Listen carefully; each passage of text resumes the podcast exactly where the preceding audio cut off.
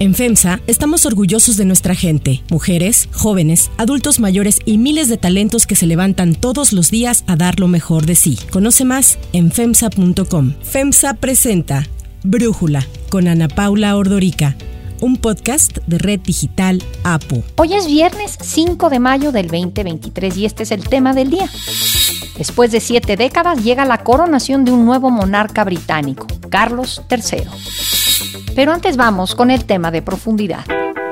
Hay muchos mujeres y hombres para el relevo. Hay muchos, todos los que están en el gabinete, gobernadores, todos tienen posibilidad, dirigentes parlamentarios, todos, todos, todos, todos tienen posibilidad. Ahora sí que ya no hay tapados. Yo soy el destapador y mi corcholata favorita va a ser la del pueblo. Esa es la regla. En más de una ocasión, el presidente Andrés Manuel López Obrador se ha referido a los posibles candidatos a sucederle en la presidencia. El viernes pasado, horas antes de la clausura del periodo ordinario de sesiones en el Senado, el presidente López Obrador recibió en Palacio Nacional a los integrantes de las bancadas de Morena y sus aliados del Partido del Trabajo y del Partido Verde, incluido al coordinador Ricardo Monreal, quien tenía dos años de no visitar ni hablar con el presidente. El encuentro ocurrió a puerta cerrada y contrario a lo que se dijo, la convocatoria no se originó en la presidencia, sino que fue una idea que surgió en la bancada de Morena. Según relataron algunos de los asistentes, a la reunión entre los senadores y el presidente López Obrador también llegaron las denominadas corcholatas. Me refiero a Marcelo Ebrard, secretario de Relaciones Exteriores, la jefa de gobierno de la Ciudad de México, Claudia Sheinbaum, y el secretario de Gobernación, Adán Augusto López. En el encuentro, el presidente sentó junto a él, a su izquierda, al senador Ricardo Monreal, lo que se interpretó como un espaldarazo tras dos años de distanciamiento entre ambos. Al lado de Monreal se sentó la jefa de gobierno, Claudia Sheinbaum, y del lado derecho de López Obrador se sentaron los secretarios de Gobernación y de Relaciones Exteriores. Una vez sentados, trascendió que el presidente les dijo, uno o una de ustedes cuatro me va a suceder. Además, López Obrador aseguró a las corcholatas que en el 2024 se retirará de la política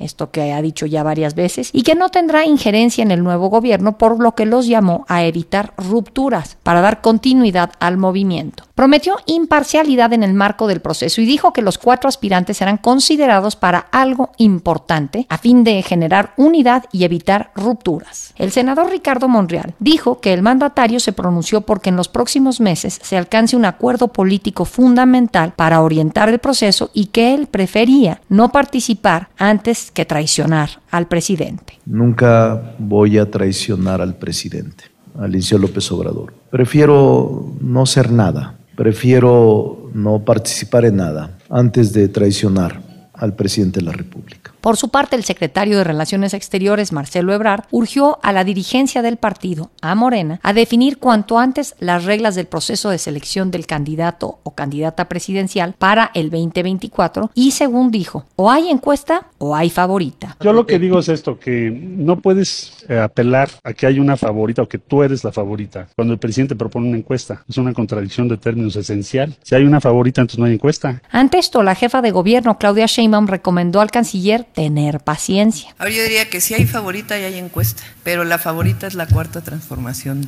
de la vida pública. Y el partido definirá ya sus tiempos. Y aunque Ebrard dijo que no era un reclamo personal, él ya está moviendo sus piezas hacia la carrera presidencial, pues Marta Delgado, quien era la subsecretaria de Asuntos Multilaterales y Derechos Humanos en Cancillería y una de las personas más cercanas a Ebrard, renunció el martes al cargo para dedicarse a la campaña de tiempo completo en lo que su equipo definió como que van en serio por la candidatura presidencial. Ya desde diciembre, Ebrard envió una carta al presidente del partido, a Mario Delgado, en la que le propuso que todos los aspirantes a la candidatura presidencial renunciaran a sus cargos, debatieran y entonces se hiciera una encuesta para elegir al candidato. El canciller indicó que no hubo respuesta a esta carta, por lo que va a seguirle insistiendo. Y tras las peticiones de Ebrard, el presidente de Morena, Mario Delgado, solicitó a las cuatro corcholatas dejar de pensar en las elecciones del 2024 y trabajar en los triunfos de las del Estado de México y Coahuila de este año. Les voy a pedir a nuestros compañeros, con mucho respeto, a Claudia Sheinbaum, a Dan Augusto, a Marcelo Ebrard, a Ricardo Monreal, y a Noroña que pues dejen de pensar un poquito en el proceso del 2024 y se vengan a ayudarnos a Coahuila y se vengan a ayudarnos al Estado de México. el líder morenista convocó a las cuatro corcholatas a dejar la pinta de bardas y eventos durante las próximas semanas y visitar los estados de México y Coahuila para impulsar el triunfo de Delfina Gómez y Armando Guadiana. Quiero extenderles una invitación a que antes de pensar en el 2024 nos pongamos a trabajar en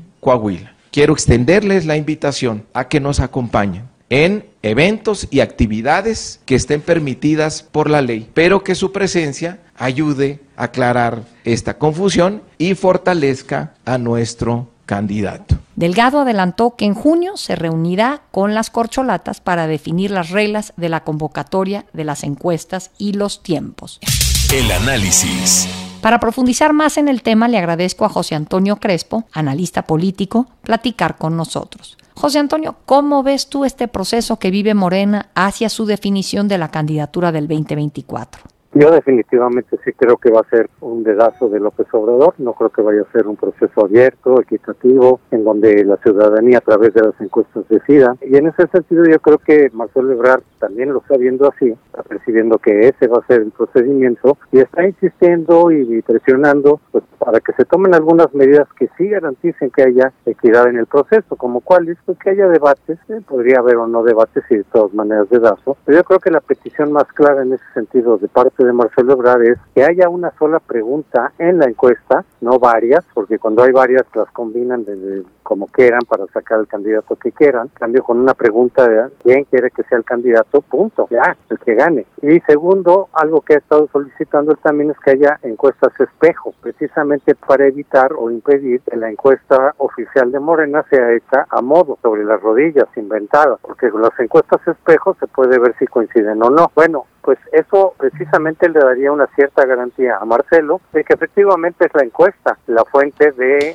designar al candidato y no el dedazo de López Obrador, pero por lo mismo yo creo que no le van a aceptar esas condiciones. Yo interpreto esa eh, pues esta declaración que hizo Marcelo en el sentido de decir, oigan, pues no me han contestado. Yo ya mandé una carta solicitando algunas condiciones y no me han contestado. Y la respuesta que le dan es espérate, no, no, no, no, no se la van a contestar, pues, no le van a decir, no, no, le, no le van a aceptar las condiciones. Pero el hecho de que Marcelo esté insistiendo en ello podría interpretarse como que está mandando el mensaje de, en el sentido de que si no es esto equitativo, igual y me voy. Claro, esa es una mera interpretación mía y de otros analistas. Él ha dicho, no, yo no me voy. Bueno, pues no podría decir otra cosa. Pero el que insista en las condiciones más equitativas del procedimiento y que reclame el que no le estén dando respuesta, pues sí puede sugerir el que él está diciendo, si esto no es equitativo, sí me puedo ir. O sea que respóndanme por lo menos si va a haber o no va a haber esas condiciones. Y yo creo que también la salida de Marta Delgado es una señal en ese sentido. Es decir, ya es hora de que se definan las cosas, ya es hora de dejar el cargo, porque obviamente el que todavía tengan cada quien su cargo va en detrimento de Marcelo, es el que menos puede aprovechar esta situación. Quienes más lo aprovechan son, desde luego, Claudia, Sheinbaum y también Adán Augusto, porque desde gobernación pues obviamente se puede hacer mucha campaña. Entonces así lo interpreto yo, como que Marcelo probablemente sí está considerando que si la contienda no es equitativa, pues entonces podría alejarse y abandonar el procedimiento, abandonar el partido. Sí, ahí ellos en sus cargos, de alguna manera primero, el desplome del metro hace exactamente dos años de la línea 12 en la Ciudad de México, golpeó a Claudia y de alguna forma a Marcelo Ebrard, que había sido el que mandó a construir pues esta línea 12. Y luego viene esta eh, muerte de los migrantes en Ciudad Juárez, quemados, que golpea a Ebrard de nueva cuenta por ser canciller y a Adán Augusto López, porque el Instituto Nacional de Migración depende de Segov. Entonces, todavía el hecho de que están en sus puestos es riesgoso para sus campañas, ¿no? Sí, por un lado sí les puede generar algún tipo de problema, pero por otro lado pues se aprovechan de los recursos. Prácticamente seguro digo sin que me conste porque no me he metido a los documentos, pero estoy casi seguro que, por ejemplo, todos los viajes que hace Claudia Sheinbaum, pues van al presupuesto de la ciudad. Ahí le ponen, voy a dar una conferencia, voy a una reunión con ciertos sectores de tal estado, obviamente no lo ponen como campaña, pero es campaña, evidentemente. ¿Y eso quién lo financia? Pues en la Ciudad de México. Y eso que en sí mismo podría ser un delito, pero le beneficia mucho a ella, o también los viajes que hace Adán Augusto y que aprovecha para hacer campaña. Bueno, pues todo eso está financiado por el erario público. Marcelo podría hacer lo mismo, y en parte lo ha hecho, pero su cargo le impide hacer el, mismo ritmo que lo hacen los demás. O sea, él es el que está en desventaja en esa situación. Por eso él dice, ya, vamos a renunciar y cada quien con sus propios medios que empiece a hacer pues, las precampañas, los visitas, los viajes, etcétera. Eh, por eso a él sí le conviene que renunciaran todos. Pero no le van a hacer caso. Entonces Mario Delgado ya le dijo, no, espérense, vamos a concentrarnos en las elecciones de este año. ¿Qué quiere decir? Que es patear el bote para adelante, para no responderle, para ni siquiera decirle sí o no, simplemente dejarlo en el vacío. Y Claudia también responde y dice, no, no, a ver, con calma, calma, hay que esperar a la encuesta. Pues eso es lo que no quiere Marcelo. Marcelo quiere saber ya si va a haber condiciones de equidad, si va a haber debates, si le van a aceptar que haya encuestas espejo, para saber él, a final de cuentas, si decide quedarse y competir en esas condiciones, o quizá, repito, esa es mera especulación mía, o quizá romper e irse por otro partido que probablemente sería bien Ciudadano por su cercanía con Dante Delgado. ¿Tú quién crees que de... No voy a contar a Ricardo Monreal porque creo que él tiene pocas probabilidades de ser el candidato presidencial. Algo más le darán, pero no esa. ¿Quién le conviene de las otras tres corcholatas al partido y quién a México, José Antonio, desde tu punto de vista? Bueno, yo creo que le conviene, no al partido, sino a López Obrador, que no es exactamente igual. Yo creo que a López Obrador el que le conviene es a Augusto, porque yo creo que tiene mucho más firmeza en su carácter, se dejaría mangonear menos de lo que podría ocurrir con Claudia Sheinbaum, eh, resistiría presiones que le van a venir a Claudia por todos lados, y yo creo que él tiene mayor interés para continuar el proyecto de López Obrador. Al margen de que en las encuestas esté arriba o abajo, a final de cuentas el voto duro de Morena va a votar lo que le diga López Obrador, va a votar por el candidato oficial. Y en ese sentido, pues las encuestas previas no significan gran cosa. López Obrador dice, el bueno es Augusto, César Augusto, pues el voto duro de Morena va a votar por César Augusto y listo. Eh, yo creo que a él le convendría. No sé qué piense él, simplemente estoy haciendo el cálculo desde lo que yo considero que le convendría más a López Obrador. La mayoría piensa que va a ser Claudia Sheinbaum, puede ser desde luego, pero yo veo más vulnerable a Claudia Sheinbaum una vez que López Obrador se vaya, una vez que empiece a perder fuerza política, una vez que se vaya desvaneciendo, incluso por razones de salud, Claudia puede ser más vulnerable a presiones de grupos y sectores ajenos a Morena que el propio Adán Augusto.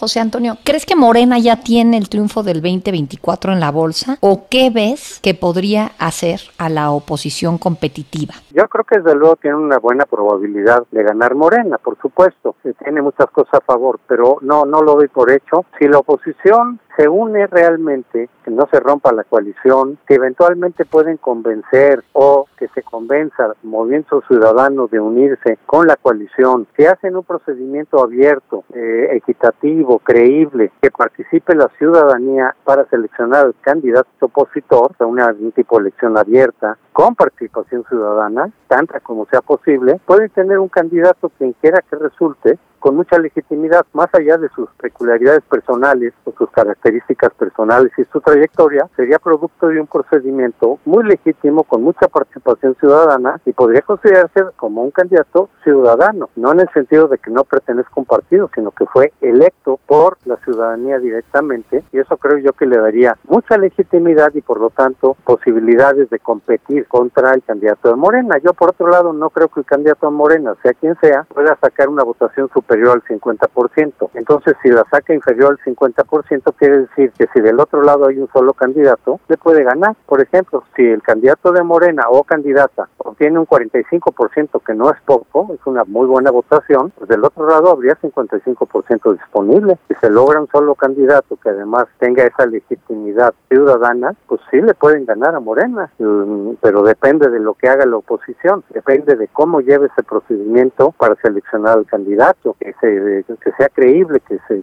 que se vea que sí fue producto de un proceso democrático y no de un arreglo popular. Para mí eso es básico para que el candidato opositor, que además en la medida en que sea solo uno y no dos o tres, pues sí podría ser competitivo frente a Moreno. José Antonio Crespo, muchísimas gracias por este análisis y por platicar con nosotros. Con mucho gusto, Ana Pablo. Si te gusta escuchar Brújula, te invitamos a que te suscribas en tu aplicación favorita o que descargues la aplicación Apo Digital. Es totalmente gratis y si te suscribes será más fácil para ti escucharnos. Además, nos puedes dejar un comentario o calificar el podcast para que sigamos creciendo y mejorando para ti. Hay otra noticia para tomar en cuenta. 1. Coronación real.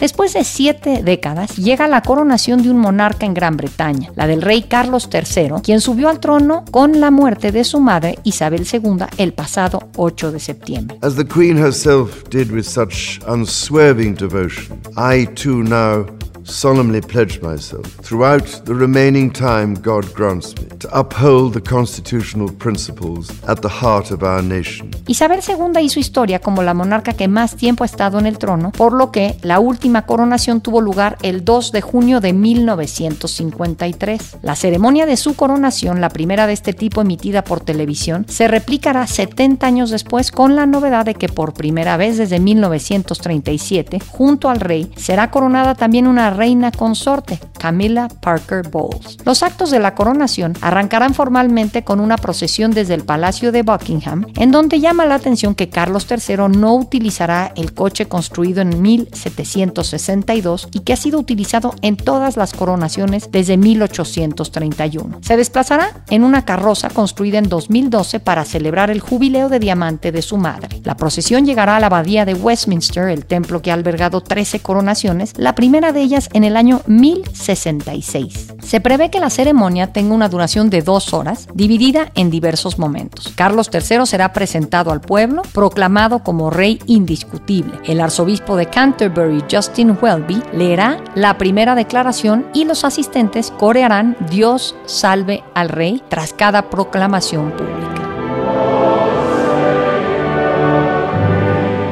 Después tendrán lugar los juramentos de tipo legal y religioso y es que el rey Carlos III también encabeza a la iglesia anglicana. Acto seguido, el monarca se quitará la túnica ceremonial antes de sentarse en la silla de la coronación y ser ungido por el arzobispo. Las campanas de la abadía sonarán durante dos minutos y habrá salvas en homenaje al rey en todo Reino Unido antes de que Carlos III se siente en el trono y comience a recibir la lealtad pública. La Casa Real ha extendido unas 2.000 invitaciones que incluyen a miembros del actual gobierno, representantes de casas reales y jefes de Estado y de gobierno de otros países. Para Brújula, Gabriela Morales Casas, periodista especializada en temas de monarquía y sociedad, nos habla sobre esta coronación de Carlos III. Por fin ha llegado el día de la coronación de Carlos III, que será una ocasión no solamente religiosa, porque se trata de una constitución monárquica que pertenece a un Estado eclesiástico, sino que será una ocasión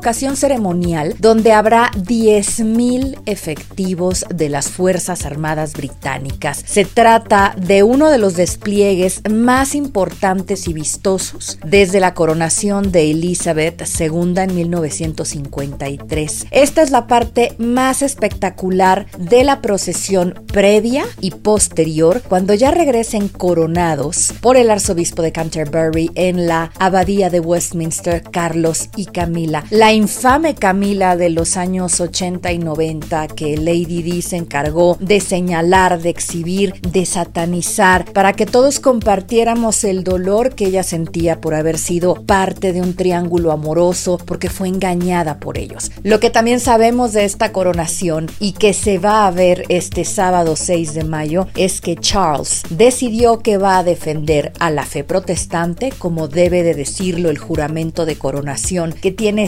siglos de haberse acuñado desde 1689 exactamente, pero que también va a incluir a todas las fes y religiones que hoy se profesan en la Gran Bretaña y que componen más del 40% de la población de ciudadanos. Charles está haciendo todo lo posible por ser un rey diverso, inclusivo, abierto y de alguna manera incluso austero. Esto lo sabemos porque reutilizará túnicas que fueron de otros reyes, pero hace un poco de ruido considerando la investigación del diario The Guardian en el que desde el reinado de Isabel II los royals no quieren que la transparencia tenga acceso a su verdadera fortuna tanto en real estate, es decir, en bienes raíces, como en otras propiedades privadas que no pertenecen al Estado. Así que a eso se enfrentará Charles III como rey, entre otras cosas, pero por lo pronto, por fin, será coronado con la gracia de Dios. Para cerrar el episodio de hoy los dejo con música de Adele.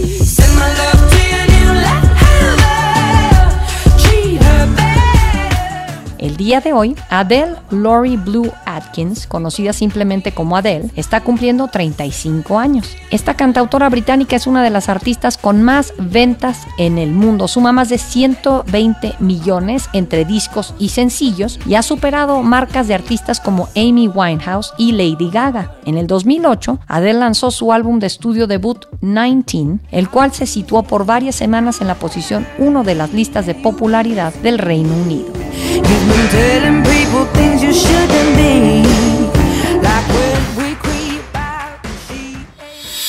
Yo soy Ana Paula Ordorica. Brújula es una producción de Red Digital APO. En la redacción, Ariadna Villalobos. En la coordinación y redacción, Christopher Chimal. Y en la edición, Cristian Soriano. Los esperamos el lunes con la información más importante del día. Que pasen un muy buen fin de semana.